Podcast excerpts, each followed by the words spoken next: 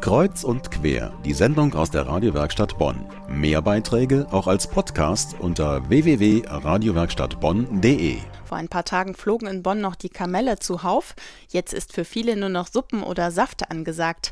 Radikal ist der Bruch zwischen Karneval und der Fastenzeit, auch für die Kirchen, denn die sehen auf einmal ganz anders aus. Die katholischen Priester tragen weltweit nur noch Violett und in vielen Kirchen hängt ein riesiges Tuch das Fastentuch. In der Bonner Münsterkirche konnte man die Verwandlung des Gotteshauses sogar hautnah miterleben. Stopp, stopp, runter, eine Kurbel tiefer.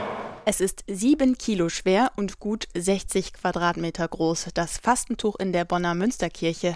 Mit Seilen und Kurbeln aufgehängt, verdeckt es nun ganz bewusst den Blick auf die Chorapsis vorne und die bunten Fenster. Noch 40 Tage lang bis Ostern. Der Bonner Stadtdechant Wilfried Schumacher erklärt, warum. Fastentücher dienen dazu, etwas zu verhüllen, Kostbares in diesen Wochen der Fastenzeit nicht zu zeigen, um es wieder bewusster zu sehen, wenn wir Ostern feiern, wenn wir ein großes Fest feiern, das Fest der Auferstehung Christi. Auch die Seitenaltäre wurden im Bonner Münster verhüllt, Kerzen weggeräumt, Blumenschmuck entfernt.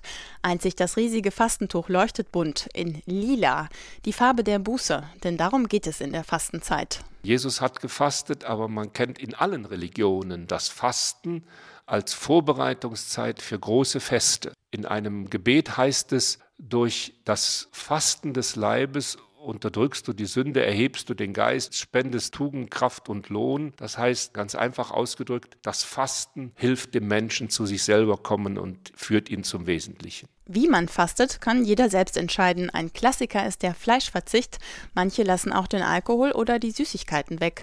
Doch für viele Gläubige ist Fasten mehr als bloßer Verzicht. Dass man einfach bewusster mit der Zeit oder mit den Mitmenschen oder mit sich selber auch umgeht. Das ist also eigentlich für mich so die Fastenzeit. Also ich bin jetzt nicht diejenige, die dann jetzt sagt, jetzt essen wir dieses nicht oder jetzt trinken wir jenes nicht. Also ich denke, jeder muss für sich dann auch das für sich passende auch finden für die Fastenzeit. Zeit der Besinnung, denke ich auf jeden Fall, zur Ruhe kommen und über Neues nachdenken. Ich denke, dass es anders ist, in sich zu gehen und möglicherweise auch neue Wege zu gehen. Für alle Fastenanhänger bietet die Bonner Münsterkirche auch ein umfangreiches Programm.